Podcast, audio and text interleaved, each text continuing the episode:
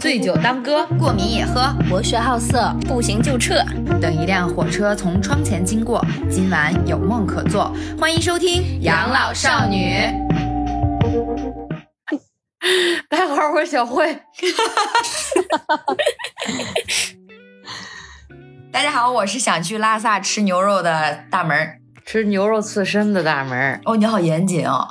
吃 吃牦牛肉，牦牛肉刺身的大门牦牛肉还是牦牛肉？牦牛肉，牦好，嗯嗯，吃牛肉的大门谢谢。大家好，我是呃缺氧的三金。大家好，我是害怕高反的天霸。啊，我我刚查了，是牦牛肉，不好意思啊，啊，不好意思啊，不好意思啊。然后主播文化水平有限，回来了，回来了，我们又来到了新一期的这个走进西藏，走进西藏徒步，然后呢？真的是走进西藏，然后，然后三金上一期跟我们说了一些快乐的故事，然后我们这一期呢来听点高三金不那么愿意提起的过往，让我们高兴高兴。咱今来说一下这个从拉萨离开之后开始徒步之后，咱们这个整个的一个过程吧。对，是艰苦岁月，艰苦的岁月，反正就是我们从拉萨玩完一天之后，第二天就是其实当呃我二十号到的拉萨，然后二十一号的晚上就是我们整个团队集合嘛，然后集合就是领队要去检查你的装备，因为我们的装备要求还是挺高的，呃，因为十一天有六天是虽然有六天是可以住酒店的，但是有四天是要就是在外面露营的。搭帐篷，搭帐篷，对对对，搭帐篷露营的，所以他要检查你的装备是不是合格，比如说你的睡袋充容量是不是够，是不是能抵抗得住那个，比如说在西藏极寒或者极端天气的情况，我们的睡袋睡袋的那个呃要求的指数都是要充容量一千五，也就是极端。极端的那个抗寒是在零下二十五度以上，啊，它的舒适温标是零下十来度吧，然后但是极端的是零下二十五，但是基本上睡袋你只能看它那个舒适温标，因为到极度的温标其实就。你你盖着其实就没什么感觉了，就还是会会觉得冷。然后他检查一下你的睡袋装备啊，检查一下你的呃，比如说那个徒步的装备是不是全了。然后反正就检查装备嘛，看你你的装备合不合格。然后检查完之后，就是大家所有的这个，因为我们这一次呃抱团的人大概一共是二十二十七个人。然后大部分都是女生。后来我了解了一下，我们这些女生的那个年龄其实都比我大。我我我我，就整个二十七个人里面只有两个人比我小。我跟你讲啊，这两个比我小的人，其中一个是她现在在上大二，是一个小女孩。他们是一家三口来的，就是还有她爸爸跟她妈妈。是这么着，然后还有一个比我小的是一个男孩，这个男孩的故事就有趣多了。他是零零年的，但是你知道跟他一起来的是谁吗？是他的女朋友。他的女朋友是哪一年的呢？他的女朋友是八零年的。哇！八零年还是八一年的？反正就比这个男孩大了整整十九岁。哇哦，哇哦！我在想，我比我小十九岁的男朋友现在还在上小学吧？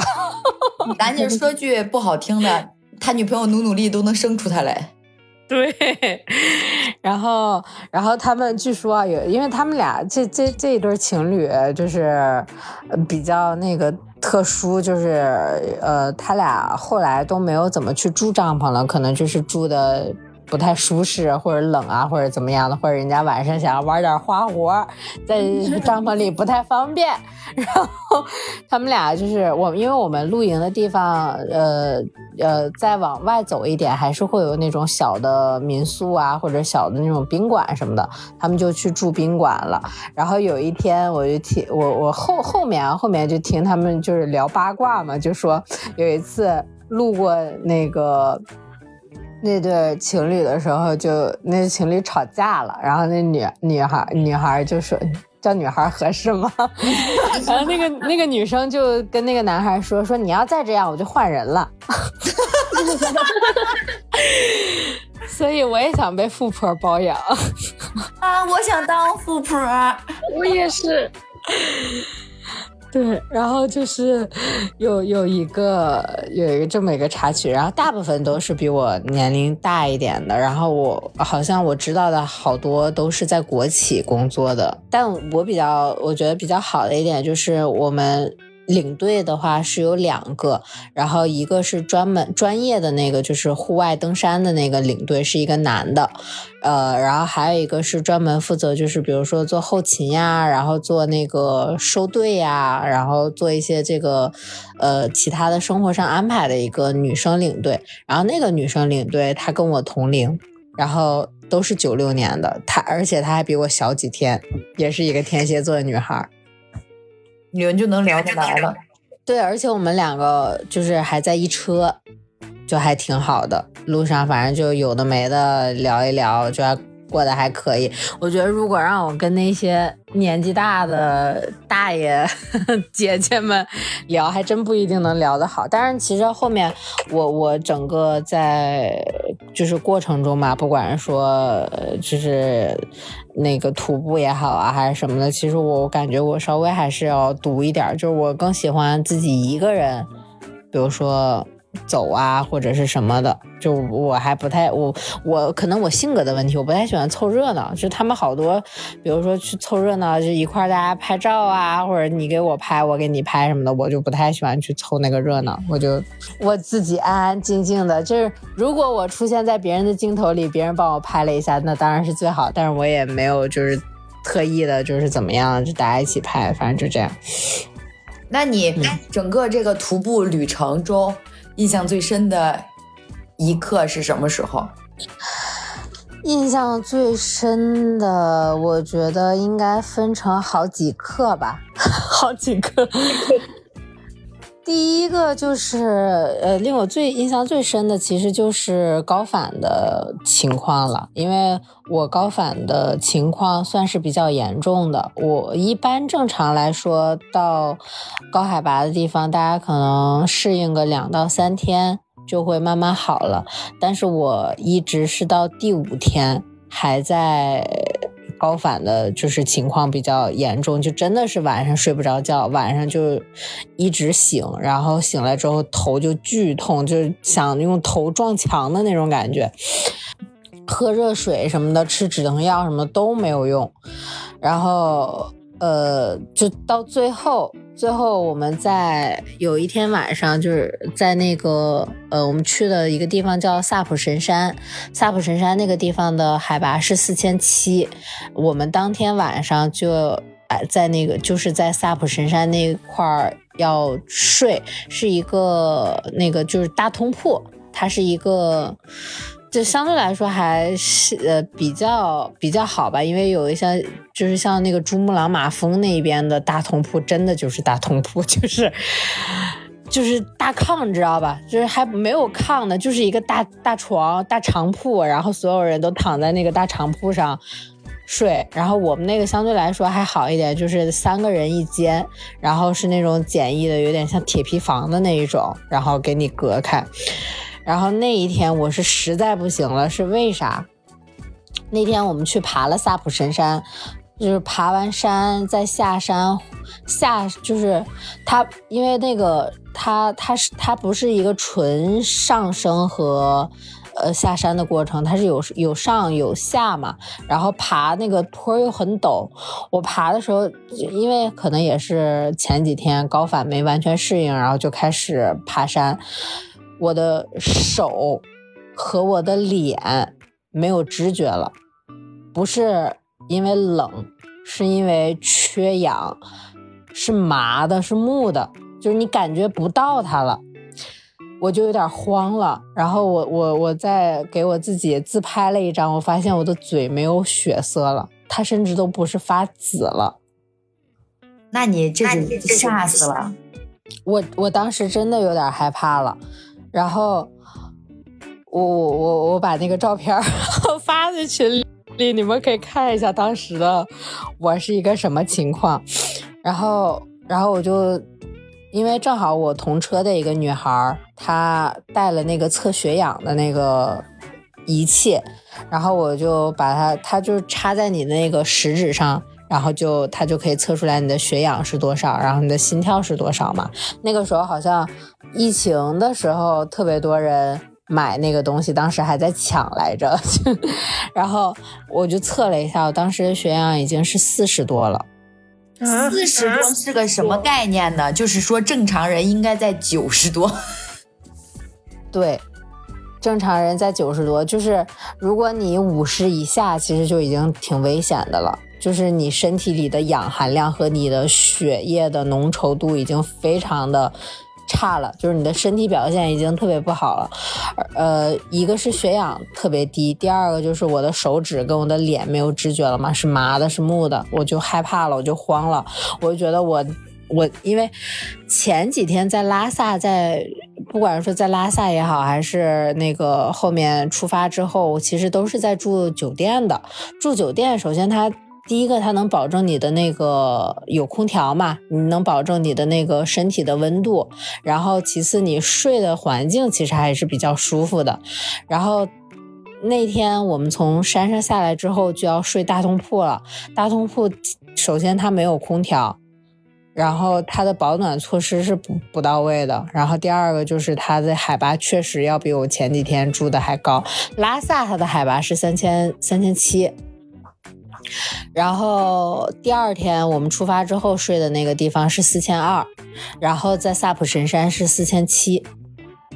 我就觉得我四千七还是四千九来着，我就觉得我那天晚上肯定是熬不住了，因为我在四千二的那那一天，就是住酒店的那一天，我就因因为晚上睡不着，就几次就醒过来，就是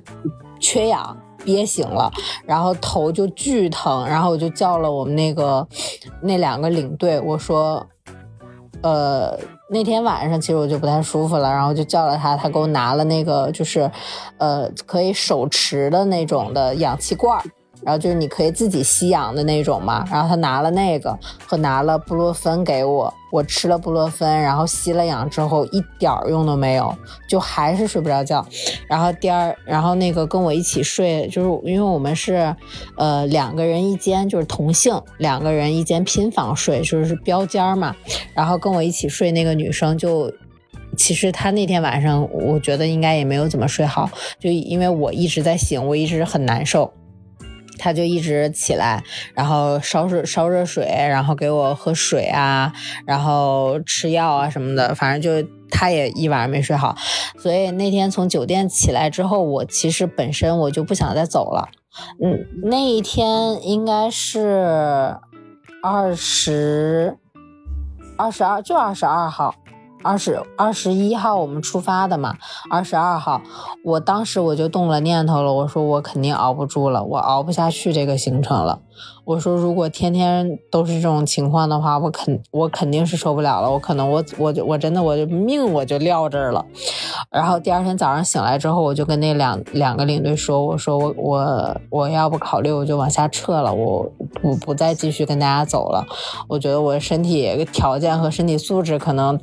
达不到吧？我我当时我就我真的是这么跟他说的，而且越到后面，因为就是真正的进山了嘛，呃，他首先车很难安排，他们可能都安排不出多余的车辆，那个去单独把我往往那个拉萨那边送了，所以我就跟他说，我说如果要实在不行的话，就找车安排车。我就不跟大家往下走了，我就我觉得一个是我也不想麻烦别人，第二个是我觉得我身体条件可能真的是就达不到，因为太难受了。然后他就那个领队 就看了。看了看了看我，他说没事你可以再缓缓。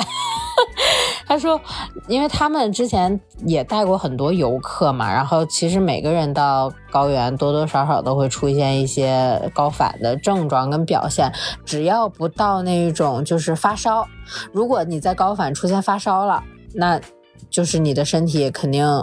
应该就是承受不了了，你就必须要往下撤。就是说什么你都不能往往下走了，但我当时没发烧，我就是血氧低，然后头疼。睡不好觉，他就觉得我还能再挺一挺。他说：“你 再挺一挺。”他就让我挺挺。我心想说，然后早上起来之后稍微吃了一点东西，确实好受了一些。我想说，要不就再挺挺。然后我就我就我就继续往下走了。然后那天那天晚上，我觉得我我我真是被前一天晚上那个表现我吓着了，我有点害怕了。我就跟领队说：“我说，因为他们他们那个车队是随身备了那个高山氧气瓶的，高山氧气瓶就是那种医院用的超大的那种大蓝瓶儿。”然后就是插鼻管的那种，他一开始集合的时候他就跟我们说了，他说他们是备了高山氧气瓶的，但是那个氧气瓶呢，他觉得我们用不着，就是给大家留个安心用的。结果没想到，哎，我就是说我就用着了，我觉得我不吃亏，这钱花的值，别人都没有用着，我我就说同样都花这么多钱，我就用着那个东西了。然后，然后那天晚上就上了上那个氧了，是因为我我实在是很难受，我我就跟他说了嘛，我说我手手没有知觉了，然后脸也没有知觉了，然后我就跟那个就跟我同岁那个女领队说了，然后那个女领队她我觉得她也就是比较还比较细心一点嘛，然后也觉得我可能确实就很难受，她说要不今天晚上就把那个供氧给你开了，就是你吸一会儿氧再睡觉，然后是这么着才。哎，那天晚上把那个高山氧气瓶给我开了。本来一开始那个领队说，他说你吸三十分钟氧，你看着时间，因为肯定不可能让我吸一晚上的。然后他说你吸三十分钟，然后起来穿上衣服去外面再走十分钟，呃，走完十分钟之后回来上个厕所你就睡觉。然后我也严格按照他的这个。这个这个这个这个流程做了，做了之后临睡觉就上完厕所了，回来了准备睡觉了。他说：“我再给你测个血氧吧。”一测还是六十多。他说：“那你再吸半个小时吧。”然后然后我就又吸了半个小时，结果就是因为吸了这一个小时的氧，我当天晚上我跟你讲。我就没有睡得这么香过，一次也没有，一次也没有醒过。而且它那个地方其实它是有电电热毯的嘛，然后我哎，睡得又舒服，又不缺氧，又不头疼，我一次也没有醒过。然后就是从那天开始，我的高反就彻底好了，就再也没有头疼过，再也没有缺氧过，然后血氧什么的也都是正常的。我就觉得他早给我吸上氧，我早好了，他就不给我吸。因为我觉得他可能是考虑这个实在是属于稀缺资源，就是你你如果大家都对，如果大家都吸的话，那这东西肯定就不够，不到万不得已就还是不要，就是走这一步。嗯，确实，但是我觉得我吸了是真管用，因为一开始我其实也挺抗拒的，我也不想吸，我就怕人家他们都说就是吸氧会产生依赖。就是你吸，你一旦吸了，你就后面得一直吸，因为你身体就适应不了了那个缺氧的那个状态了嘛。然后结果没想到，就是那天晚上吸完之后，我就再也不需要吸氧了，就再也不需要氧气了，如履平地，简直就是。但是第二天早上，就我不跟你说，我其实前一天我想往下撤了嘛，然后被劝住了。但第二天早上，我们那个团里有一个男生。就受不了了。他一个是高反，第二个是可能对第二天，就是我们从那个萨普神山那个大通铺，呃，出来之后，第二天就要露营了。然后他可能那天晚上睡得不太舒服，有点高反。然后他那个电热毯好像还是坏的，所以晚上可能也比较冷。然后他第二天就直接签协议就下车了。就没有再继续跟我们往下走了。但后来，反正我们就聊天的时候就聊到了嘛，说如果那个男孩其实可以再跟我一样，再挺一挺，再坚持坚持，其实也就过去了。他可能就当时会对就接下来要露营这件事情还挺抗拒的，就觉得那天晚上就已经很难受、很冷了，然后还要在外面睡，他可能就受不了了。所以我们这二十七个人里，其实有一个在第三天的时候就下车了，就没有再跟我们一起往下走了。就是他下车了，你知道，我觉得有点可惜，因为当时我想下车的时候，我也在纠结的一个点就是钱，因为他这个钱他是不会退给你的，因为人家当时就是像这种户外团啊，比如说车也好，然后所有的安排行程，其实人都是根据人数，人家提前定好了的。你不可能说我因为你个人的什么一些原因，我不往下走了，他就会把这些钱按折天，比如说一天折多少钱，然后剩下你没走的去扣给你，他是不可能的。他当时我了解到，好像就是这个男孩最后应该只能拿到。就是呃，比如说酒店订了酒店的那个房费，剩下其他所有的钱他都收不着。但是你其实房费就占很小很小一部分，所以我当时在想下车的时候，我也比较纠结这个点，因为我觉得这个钱它它它也不是一笔小数。我想说，我要不也就再挺一挺，反正当时他也劝我挺一挺。我想想，我这个钱我也可以挺一挺。我就挺下去了，这就是典型的梦，呃，钱比命贵，要钱不要命，要钱不要命，对，要钱不要命，咱就是说就是这样的，穷人思维嘛，就要钱不要命。那后来你们你们住了，就是等于你们其实住了几天酒店，然后那你们后来再走到那个徒步的时候去露营，我还挺好奇是个什么样的场景的。他这个徒步露营跟我之前不是去新疆那一次徒步露营还有一点不一样，因为我之前去新疆徒步露营那个完全是我们自己就是背装备，然后把那个比如说像帐篷啊什么这些的，是有马夫，因为他那个是纯进山里。就是你相当于你整个五天的时间都在山里，你车是进不去的，只有马帮驮着你的行李，可以马只有马能走那个路。然后，但像我们这一次，因为它那个西藏，我们就是走的那个线比较长，呃，我算了一下，大概整个的路线的车程应该是在。呃，一千五到两千公里左右吧，就是这十一天整个的车程，所以它必须要有车在的。所以有车的话，就像我们上一次在新疆，其实我们是没有办法拿那个行李箱装行李的，必须得用驮包，因为驮包它才能被那个马。马驮在身上嘛，然后但这一次我们是全程有越野车跟的，所以我就可以拿行李箱，所以就可以多带一点行李，多带一点衣服。然后因为每个车它不，它还有那个那个那个开车的司机，所以搭帐篷呀这些东西也完全不用我们自己来。搭就是由他们的领队还有那个司机去帮我们搭帐篷，然后我们就每天突突到到了一个山头，哎，穿好装备，然后就进山，呃，大概一天十十公里左右吧，然后耗时的话，连上山带下山，呃，差不多是五六个点儿，五六个小时，然后就我们从进山。进山开始，然后师傅们就开始搭帐篷，呃，搭那个呃那个伙食帐篷，搭做饭帐篷，搭我们睡的帐篷。搭好之后，然后他们就开始，还有高山大厨，然后就开始给我们做饭。哎，等我们下山了，然后就开始吃饭，就这种，其实还是比较轻奢享受型的。我们辛苦就是比较累的点，就就是在白天那个爬山和。徒步的那个时候，但你累，其实也大概就是五六个小时就结束了每天。然后剩下的时间，比如说生活这一块儿，其实团就是他们这个团帮我们搞的，其实都七七八八的差不多。所以我们像搭帐篷呀什么这些都不太需要我们操心，吃饭什么的都不需要我们出手。所以整个路线相对来说还是比较比较轻松的吧，嗯。但是该说不说啊，虽然在搭帐篷这一块儿是比较轻松的，但是他晚上睡觉是真难受啊。第一天那个露营的时候，我还没有体没有意识到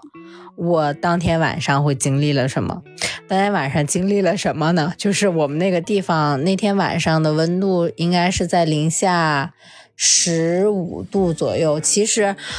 对比来说啊，如果你这个这个季节去东北。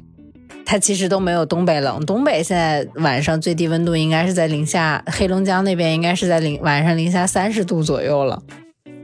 然后在新疆不是在拉萨，嗯，零下十五度其实还能接受，但它能接受的点也仅仅是在于有对比，但是其实你要真正切身处地的，就是说真的要在零下十五度。那个帐篷里睡一晚上很难受。我那天晚上穿了啥呢？我那个首先我那个帐篷，呃，不是我那个睡袋是呃充容量是一千五百克的，它能够它的舒适温标是在我刚刚说零下二十度这样嘛。但是对我来说，我觉得那个那个那个那个羽绒睡袋就是个屎，因为它他们是提供一个防潮垫的，是那种那个海绵的那种淡潮的防潮垫。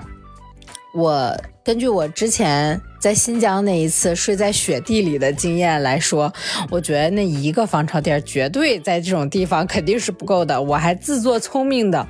我提前准备了一个充气的防潮垫，就是它，你你你要那个用脚踩它那个充气口，然后它就会慢慢慢慢充充气儿嘛，有点像那种气垫的那种呃睡垫一样。然后我那天晚上还加了一个这个东西，但是我万万没有想到。那个充气防潮垫它就是一个屎，大家以后冬天千万千万不要买那个东西，因为它一点保温效果都没有。它那个充气的那个垫儿，我不知道是因为材质还是怎么样的，它那个材就是你你躺到上面，因为那个蛋巢防潮垫儿，它可能是那种保温棉还是什么的，就是你躺上去，它其实还能够给你的体温有保温的那个效果，但是它那个充气防潮垫儿可能是它用的那种材质，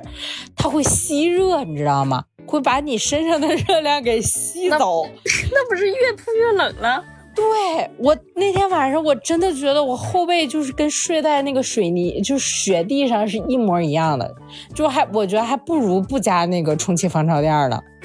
所以，我那天晚上用完之后，我我我立马，我后面那三天的露营，我就绝对没有，我都没有再用那个充气防潮垫了。果不其然，嘿，咱就是说。不用那个，相对来说还好一点儿，但但是因为我们是露营，它是分那个分段的，分天的，就是不是连续四天露营。我们是呃第一天露营完之后，然后第二天中间又睡了一天酒店，然后剩下的三天才是并排的露营。所以我们其实睡酒店那一天中间还有一天休整的时间嘛。然后正好我们睡在了一个县城，然后那个县城酒店旁就是我们住的那个酒店旁边就有一家超市，我就立马冲超市去买了暖宝宝。然后后后面那三天我基本上每天就是呃我我提前买了那个暖脚贴，就是那个贴脚上的那种暖宝宝，那呃每天贴一副暖脚贴，然后在后背上就是从。从那个肩颈开始，然后到屁股蛋子，贴了后背贴了，每天贴三副暖宝宝，这么着熬下来的。贴了暖宝宝其实就好点，它主要其实就是后背凉，把后背保暖措施做好了之后，然后我当时在睡袋里穿了是一个打底的，就是。的内衣嘛，就是上上面一个打底内衣，下面一个打底内衣，然后下装是打底内衣加抓绒裤加一条羽绒裤，然后上面是呃打底内衣加一个抓绒上衣，再加一个羽绒服。这么睡的，巨冷，就是因为它那个睡袋不是有那个漏口嘛，就是相当于你的那个脸其实是可以露出来的。冷到什么程度呢？就是我那个呼吸都是鼻子都是凉的，然后我就我就不我就不敢，就是因为我已经尽量的把那个睡袋的口缩到最紧了，但是它露出那一块还是特别冷，我就只能把我的脸趴下去，就是我的后脑勺是。是通风口，我的鼻我的鼻子是防潮垫儿，我的鼻子下面是防潮垫儿。我只能这么睡，因为太冷了，就是没法呼吸。然后就要不就侧着睡，就是我的耳朵冲着那个通风口，我的脸冲着睡袋；要不就脸冲着防潮垫，后脑勺冲着通风口，反正就是这么着这么着睡的。啊，第第一天说实话，确实露营的就很难受，我就觉得后面我。很难撑住，因为太太冷了。就是你人一冷，你身上不散热了之后，就是根本是睡不着的。我那天那一天露营的晚上，就是终于，咱就是说晚上睡觉终于不搞反了，哎，就是冷冻的睡不着。然后后面加了多加了一个那个抓绒衣，然后多加了那个暖宝宝之后，后面几天睡倒还可以。睡袋它不是那种就毛毛虫似的嘛，把你整个人裹上，你也不可能就是说。跟床上一样睡得四仰八叉的，反正就是将将活活在户外嘛，就凑合着能睡着就行了。反正就这么着，而且每天早上其实醒的也挺早的。我们晚上吃完饭之后没什么娱乐娱乐设施，呃，就只有一天晚上，呃，在营地架了那个篝火，然后他们有唱歌啊、跳舞什么的，然后大家围圈儿。跳那个篝火舞什么的，让我跳到一半，我实在是我有点困了，我就没有再跟他们继续跳下去。然后其他剩下的其实晚上时间还挺难熬的，因为我们吃饭的时候，吃饭的时间大概是七点，你顶多顶多一个小时也就吃吃完了，八点就吃完饭了。然后八点吃完饭之后，可能女生再洗个脸呀，洗漱一下，顶多也就我撑死。我再再再加一个小时，九点这就啥事儿都没有了，结束了。然后主要是露营的那几天吧，其实大家都还没有特别熟呢，所以也没有什么可聊的。我这个人吧，我又很社社恐，我也不太愿意去人多的地方跟他们凑热闹。所以每当吃完饭、洗漱完的那一段到睡觉前那一段时间，就是巨难熬，很无聊。手机又没有，因为我跟你讲，在拉萨。在新疆，如果你是联通的手机卡，千万不要去拉萨，因为你会发现，他们那边的人那边的那个电线杆子那边拉的信号没有联通。他们只有电信和移动，只有这两个，两个那个移移那个移动商是可以收到收到四 G 信号的，联通是一点没有的。所以我晚上我又没有信号，我也没法玩手机。然后好的时候呢，我还稍微稍微蹭一下别人的 网用一用，让别人给我开个热点。要是不好意思开口的时候呢，我也就没啥意思可干，然后就很无聊。然后你你要早睡呢。其实你也睡不着，嗯，然后反正就中间那段时间其实挺难受的。这个早上，这个这个我可以作证，因为我基本上跟三金聊天都是断断续续的。然后一般的开场白都是三金会跟我就就是我给三金抛出一个问题，比方说你最近怎么样，今天还好吗？然后我是想让他给我就是报平安打卡，然后基本上三金回我都不会很及时，然后下一次他回复我都是。哦，我终于有网了，然后过一会儿又是我终于有网了，基本上都是这种开场白。对，要不就是在县城的时候，比如说我们住酒店了，那酒店有 WiFi，对吧？就是像县城，基本上它是可以，你可以覆盖到那个联通的信号的。但是到山里，它真的就是联通没有覆盖。就他们，我我知道的就是，比如说像他们那边的人，基本上都是用电信的。电信的网覆盖是比较好的，然后联通就是真的，你只要进，只要出了县城，就基本上那就是没信号了，连不动，连不动。对，就就无无信号，一格都没有，就是你的那个信号那个格就显示是点点点点就没了。哎，我还有个问题，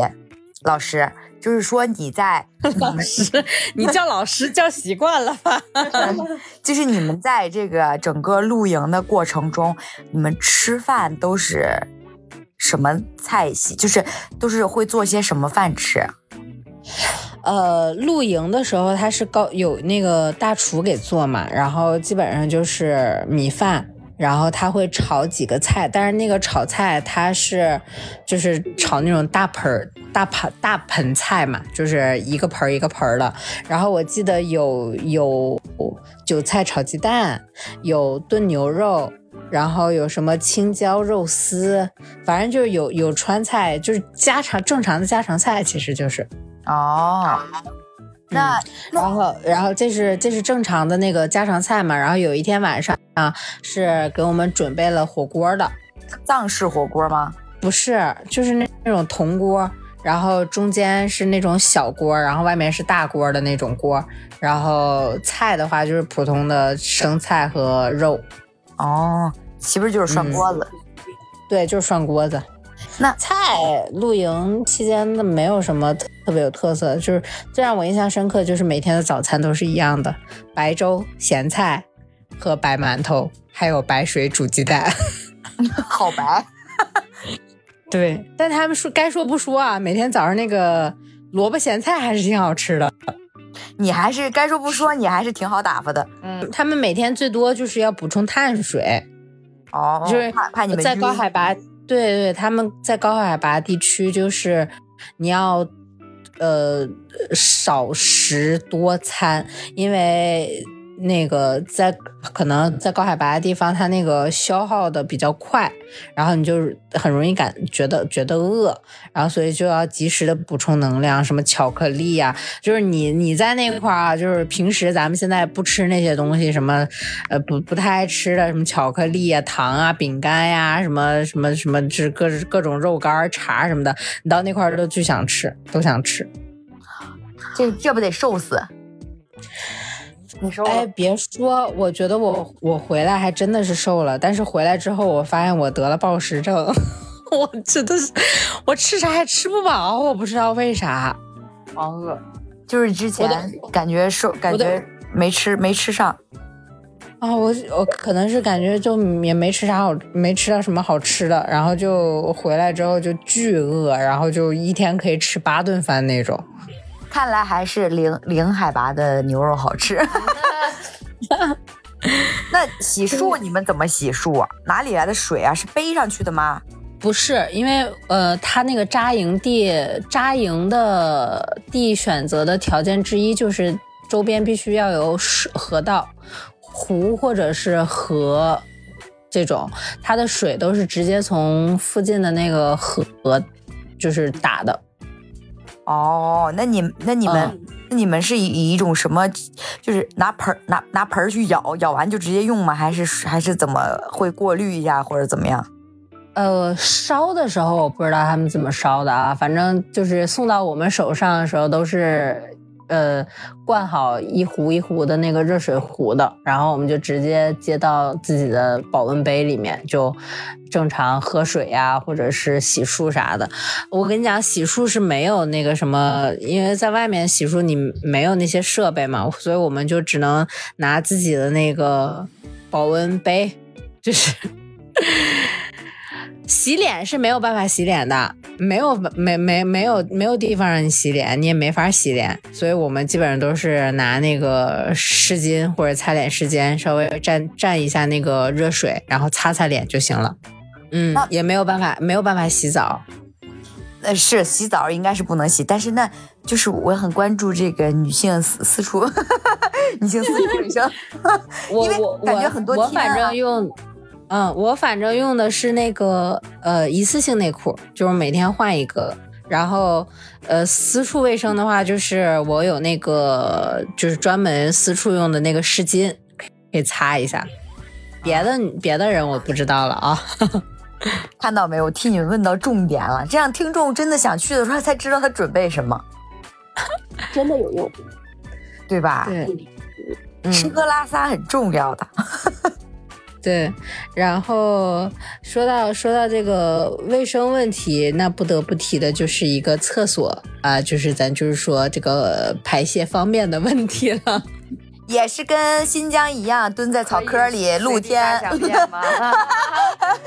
哎，这个跟新疆还不太一样，虽然同样都是露天五星级我那个外景厕所，但是它面对的风景不一样。拉屎的时候会思考在在新疆的时候，可能面对的都是一些树啊啊一些什么什么的，然后在拉萨，感觉每天就是你你的正对面都是一座雪山。那你那你有没有觉得自己拉的屎都被升华了，就干净了？没必要吧？我我我我我这个人吧，我本身就稍微有有一点那个便秘，然后我在户外我基本是拉不出屎来的，就是一个是那个环境比较敏感，第二个是它真痛真冻屁股啊，太，真冷啊。但是该说不说啊，按照正常逻辑思维来讲，你每天徒步走十公里，我感觉肠胃应该是一个很活跃的状态，排便应该很顺畅才对。我不知道是为什么，我就觉得我屁变多了，但是屎是真拉不出来。啊，他只是换了另一种形式陪伴你。对，但是排气好像就在高原还是挺好的一件事情，不管是你是打嗝也好，还是放屁也好，就是它把你身体里的那个气气压。因为它那个就是咱们知道嘛，就是一到高反地方，就是很多东西它都会胀气。对对对对对，那人其实也是一样的，就是你到高反地方，你就会发现你肿了，然后你的肚子变大了，就是因为身体里面有气。那这个时候，比如说你通过放屁啊或者打嗝的方式把那个气排出去，其实是很好的。所以很多人到高原地方，他就会发现他变得爱放屁了，其实是一件好事儿。啊，中和就相当于是中和气压，对对对对，外面气压高。对对，让你的身体排一排那个气儿，嗯，然后厕所的话，他们西藏那边都是旱厕，然后就是即便是你呃，因为有有一些那个山里的那个。呃，条件不是特别好嘛，就我们露宿那地方，其实有一些是有零星几户的人家的，但是像那种山里的人家，他也没有说那种，他顶多是不不不在户外拉屎尿尿了，他但是他那个厕所是非常非常简陋的，就是简陋到什么程度呢？他那个厕所大概就是只能容纳下一个人刚刚好蹲下的，就是比咱们呃公共厕所那个单间儿要小得多得多。就是你刚好你人站进去，人蹲下去，就是那么一个空间，你是不可能在厕所里面转达到转身这样的一个目的的。所以我。我有一次经历了那个厕所之后，然后我就进去之前，我因为我穿的是一个白色的羽绒服，我把我的白羽绒服脱了，我进去的。我说我生怕在里面蹭上屎。然后它就是那种特别简陋的旱厕，就是在那个厕所，就是在那个它是那个石墙堆的嘛，然后。下面就是他们挖的一个坑，然后用石头这么垒一下，然后那个那个木板儿，它它都不是木板儿，它是石板儿。它那个石板儿跟我们正常普通理解那个厕所，就比如说两边呃搭一下，然后前后有嘛，它不是，它是三面的，它是左右后有板儿，然后前面是空的。反正我就非常的害怕，我就在那儿，我也没敢拉屎，我就尿了个尿，我就出来了。就是是，反正就特别局促的一个空间，呃，反正就这么上了一个厕所，然后剩下其他大部分，我们要不然厕所就是在，比如说那个呃，在车在那个高速上的话，就是有服务区啊或者加油站什么的去上个厕所，要是没有的话，基本上就是户外解决了，就是找一个无人的。小山坡，找一个左右两边。哎，哎，我突然想到一个问题，突然想到了一个让我很羞耻的问题，就是我们有一天，我们其中在一个露营地的时候，就是那个地方，他。找厕所特别难找，因为它相对来说就是那个地方特别的开阔平坦，然然后我们要去厕所呢，就是女生嘛，就不都结伴儿，就说哎，你去厕所吧，去不去？就是一块儿找个找伴儿嘛。然后就是你因为晚上，然后又很冷，然后又不好找厕所，所以大家就一 一起结伴出去上厕所。那个地方的厕所，就是我们得先从营地出来，出来之后一直往前走，往前走有一个桥，桥下面有那个小树林子什么的，然后你在那个小树林子里面就找一个能稍微挡一下、挡前挡后的这这么一个树，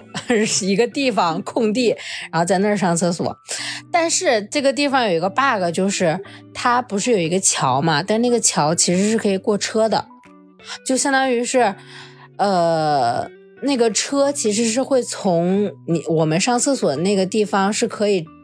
通过去的。然后有一天早上，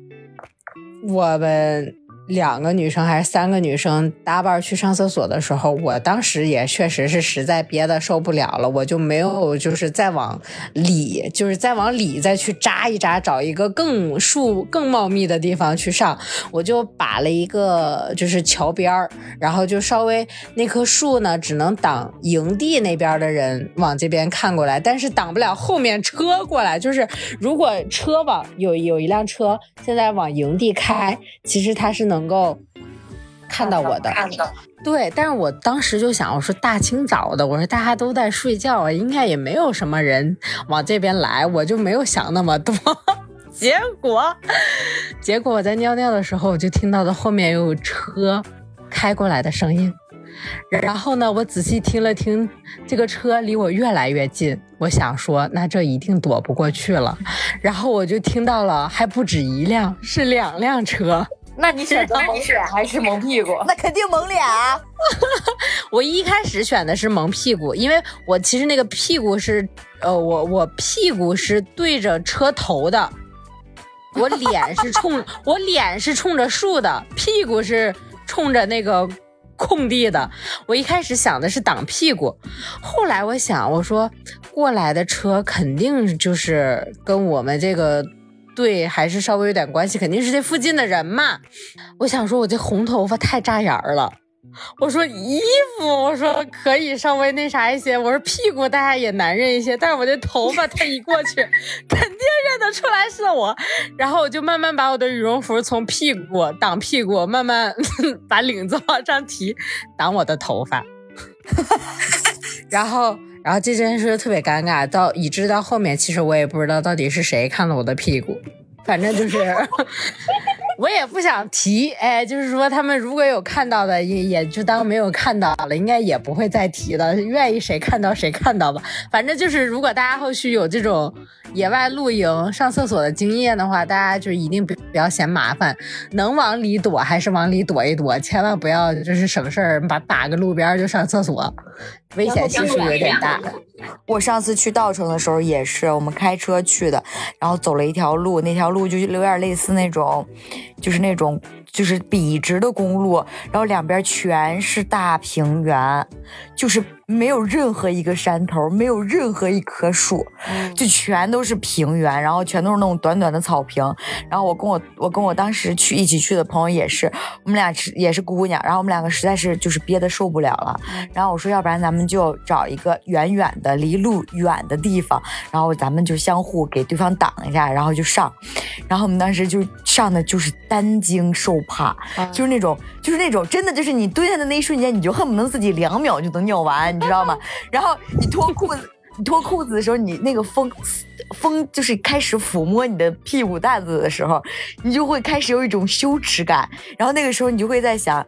就是大家如果看到我的话，我是就真的是那个问题，我是捂我的屁股还是捂我的脑袋？对，然后那个时候就是还好，当时真的就是我。我跟我那个朋友，我们两个就很谨慎，可能也没憋憋急眼，我们俩跑的巨远，嗯，就是远到看不到我们自己的车了，都快就巨远。然后我们回来的时候，然后他们就说：“你们是去哪里上了一泡 厕所？”我那个时候就觉得男孩子真好，男孩子他们就感觉就可以在路边随便走两步就可以尿了，真的，他们只要背对着车就可以。因为他们不会露屁股蛋子，他们只需要捂一个手捂住就可以了。哎，气死了！对，这个时候就会觉得男女真的生理上太不平等了。那后来，后来你们后来在徒步，有遇到什么特别有意思的事儿？哎，你没有遇到什么当地风土人情这种吗？嗯，风土人情。哎，我其实有有一天就是，呃，有一天的行程是我们起来早上露营，呃，就是露营的早上起来之后，他们在那个露营地那块儿要往前，就因为我们露营地正好是一个冰湖和一个冰山的那个下面，然后他们想要说，本来的行程安排是他们去那边徒步大概一到两个点儿嘛，去那边玩一玩、转一转、拍一拍什么的，然后剩下的就是那个师傅什么的就收拾。收拾那个那个呃帐篷，然后就可以等他们回来之后就出发了。但是我就不太想要再去那里面转了，不太想看。然后我们那个地方呢，就是再往外走一点，其实是一个藏族的村子。嗯然后我就想说，我说，哎，那与其我去看一个千篇一律的，前两天其实也都看的差不多的景色，我也不太想要再去里面拍照了。我倒不如去村子里面去转一转啊，我想想拍拍人文的东西嘛，就是想看看他们村子，比如说他们的房子啊，因为每一次就是呃坐车，其实都。大概就是一一掠而过了，你没有办法去深入的体会当地的一些人文的东西。我就想说，那刚好就趁这个机会，我就反方向走，因为正好车他们回来之后，车其实也要开出村，就是往村子那边开，然后开出去。所以我就想说，那我就直接先往那边走，我就一路沿着走，看有什么我就就是看些什么嘛，就是村子啊，然后包括他们当地的人。然后我就往那边走，走的时候就过村子，然后就特别特别特别有意思的是，他们有很多小孩儿嘛，小孩藏族的那个小孩子，然后就有在踢，有在玩的，有在踢足球的，然后就随手咔嚓咔嚓帮拍了两张，然后就继续往前走，然后走着走着，就是有有。哎，有五个小孩儿，有有两三个小孩儿，有可能因为、嗯、我比较就是穿着打扮跟他们不一样，然后我又是一个人，我就拿一个保温杯，然后拿了一个相机，就一直往前走，然后身上也没有背包什么的，然后那个就他们可能看我比较新奇，就把我叫住了，就是就是一边笑啊一边叫住我，就想让我回去跟他们聊聊天玩儿。然后我就回去了，回去就是有三个，两个小男孩，三个小女孩，最大的好像我问了一下他们，呃，最大的是上，呃，最大的好像是九岁，最小的是四岁还是五岁，然后他们五个小孩就一直呃抓着我，然后问东问西的，然后然后我也问了问他们，我说你们多大呀？上几年级啦？然后那个怎么怎么样的，反正就聊了一下，我觉得他们还挺有意思，而且这些小孩子其实汉语都还可以，就是你正常基本说的他们是能听懂，但四五岁那个小孩稍微有点困难啊，但是像九岁的那两个小男孩，其实汉语程度还比较高，所以我觉得他们就是藏族的小孩子在接受呃汉文化、汉语教育这一块，其实还是挺好的。我没有想到最后落到了这么高的点，我以为他会没有就，而且觉得他们很。哦，就觉得他们其实也挺单纯的，挺挺挺挺质朴的对对，我以为会落在这里，没想到已经落到了九年义务教育。哎，对，而且就是你越往山里走啊，你看到那些就是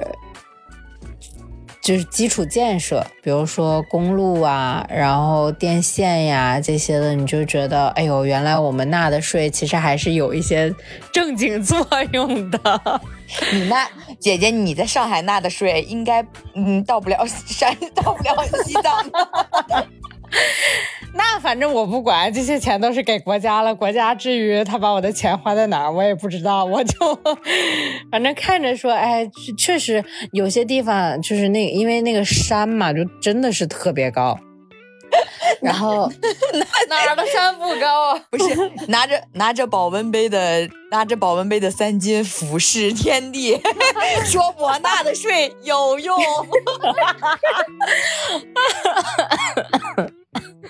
那其实我觉得整趟旅程的话，虽然没有新疆徒步那么辛苦和原始吧，因为那个可能更有点像，就是你真的要靠你自己，然后一步步的走上去，然后一点一点搭帐篷，然后你可能会整个过程稍微比西西藏这边更艰苦一点儿，但是我觉得可能听起来你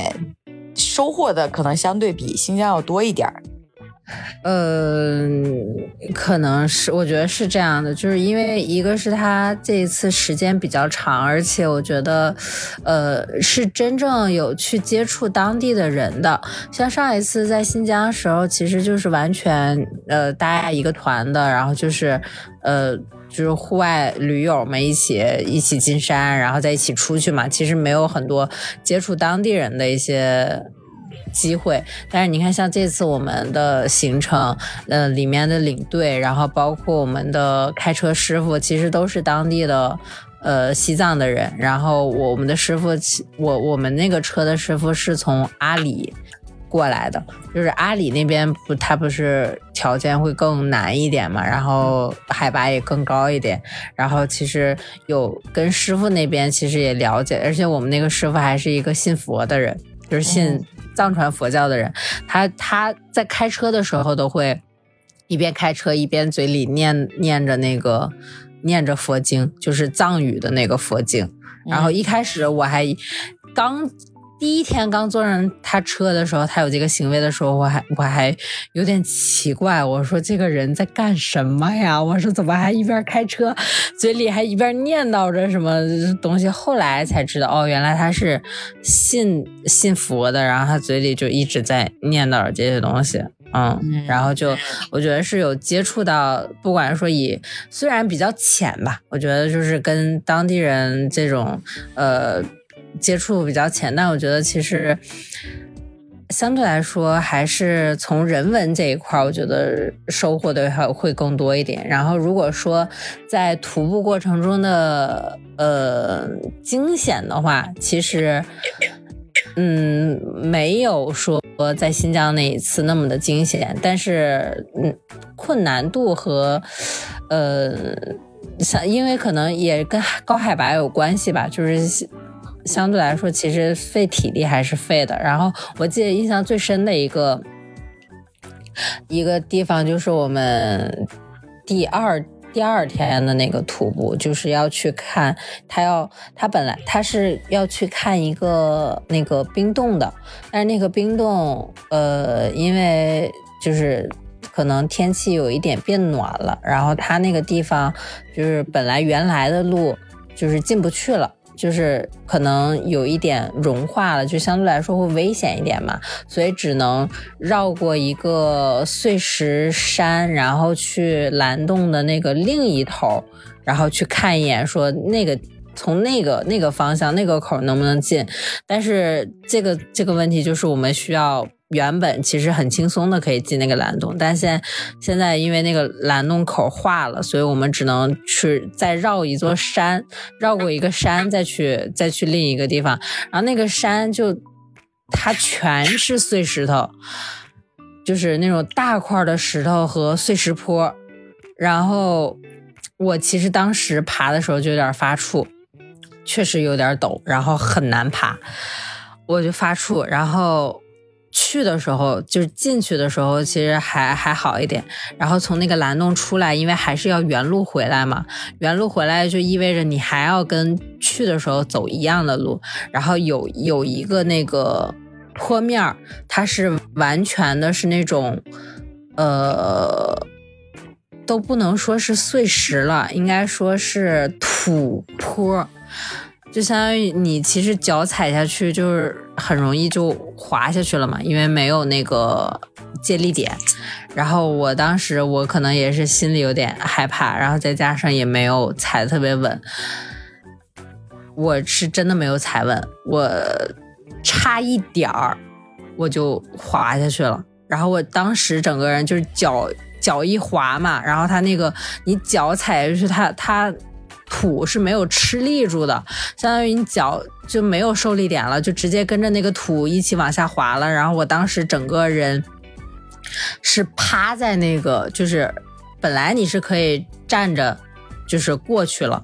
但是我就没有站住，我就直接趴趴住了，趴下趴在那个坡，趴在那个碎石坡上了，土坡上了。然后距离坡底大概应该得有个七八米吧。然后虽然它不是悬崖，它下面不是悬崖，但是那个高度其实也挺挺让人害怕的了。然后我趴在那上面，我真是一一动都不敢动，我生怕。我我就是我脚踩我也我也我也踩不住，然后我我手趴我也趴不住，我真的就是一动不敢动，我就我就待在那儿。然后后面有一个就是前面已经过去了一个男生，然后看我就动不了了，起不来了，然后就过来帮我把我稍微抬了抬。然后其实过那个坡。我其实过的方式不太对，我越怕我过得越慢，但是其实过那个坡就应该快，就是你趁的土还没有注意的时候，你嗖就过去了，你就没事了。我就是颤颤巍巍的，一点一点，我就想踩实了再过，但其实那个坡它根本就踩不实的，你就得快。快着跑过去就对了，然后我起来之后，他把我扶起来之后，我真的一一刻都不敢停留，我立刻嗖嗖嗖嗖嗖就过去了。这个就是我觉得，我我我我今后可能再徒步的话，我我也会对这种碎石坡或者是这种土坡路，我真的是心生恐惧，太可怕了。你就是典型的需要趁他不注意，趁他没反应过来就赶紧过去。对，是。那我觉得你们这个还挺有那个，叫什么，就是大家虽然不太熟，但是在困难的时候还是有战友感觉的。就是大家一起徒步的这些朋友，然后也是一种挺大的缘分，我感觉也已经算是经历过生死、经历过生死的人了。对对对，因为这这一次这一次的那个团队里面，我知道的有几个就是还是徒步经验比较丰富的人，就是有一些参加各种越野跑的，然后也有参加过很多长线徒步的那些人，反正就都在这里面，所以他们其实户外经验和徒步经验其实还是挺丰富的。嗯，就是专业半专业。非专业都有，对对对对对。然后我我们的那个户外领队，他不是专门就做户外这一块的嘛？然后人家是很牛的，是他应该是二十来岁、二十来岁的时候就已经爬上那个珠穆朗玛峰了。哇！而且你知道，因为新疆西藏人不是不可以出国嘛？新疆跟西藏都是这样的，他们是不可以出国的。但是珠穆朗玛峰分为南坡和北坡，南坡是在尼泊尔那边，南坡的坡度更缓。大部分人爬珠穆朗玛峰都会选择从南坡上，但是他们新疆那个西藏人不能出国，所以他们只能选择从南坡上，所以南坡的难度会更高，所以他们的爬坡的含金量会更高。我之前看过一纪录片儿，之前看过一纪录片儿，就说说他们西爬那个喜马拉雅山的时候，两边都是那种就是被就是遇难被冻死的人，经常能遇到，就还就其实挺凶险的，是一个我觉得是可能徒步者的一个很多人的一个终极梦想和挑战吧。嗯，那我觉得我觉得听了那么多吧，反正就听了那么多三金的这次经历，我觉得其实。大家可以就是，咱们虽然做不到跟那个这叫什么等风来还是什么那电视剧做不到，咱们裸辞去找一个 去找一个风景优美的地方待上就是一年半载的，但是我觉得可以给自己偷偷闲，然后。就是不说洗涤心灵吧，哪怕你多出去走一走，看一看，看看这世界，感受感受风风吹拂你的屁股蛋子的时候那一瞬间的一激灵，也是好的，就是也能就是拯救一下咱们这些在，尤其是在城市里面打工的社畜那一颗麻木的神经，感受感受一下更多的苦难，让你看看现在上班多美，我觉得是，反正就是。快乐和痛苦都是对比出来的嘛，就是你上班而痛苦时间长了，出去快乐一下，还是能够收获一些东西的。嗯，那么我们这期节目就是这样啦。如果大家对我们徒步啊，包括西藏啊，一我们聊到的一些事情感兴趣的话呢，也可以在评论区跟我们交流。然后，如果想进我们听友群的话呢，可以去我们的微博“养老少女 Radio”，Radio 就是 R A D I O，直接搜索就好了，搜索“养老少女 Radio”，然后它的置顶的微博里面就有我们的。呃，客服的微信可以加上他，然后跟客服说要进听友群就可以啦。然后可以在听友群里面跟我们一起讨论大家彼此的故事、观点，然后等等等等。那么期待你的到来哟。那我们本期节目就是这样，下期节目再见，拜拜。Gimme, gimme, gimme some time to think. I'm in the bathroom looking at me. Facing the mirror is all I need. Wait until the Reaper takes my life. Never gonna get me out alive. I will live a thousand million lives. My patience is waning. Is this entertaining? My patience is waning. Is this entertaining?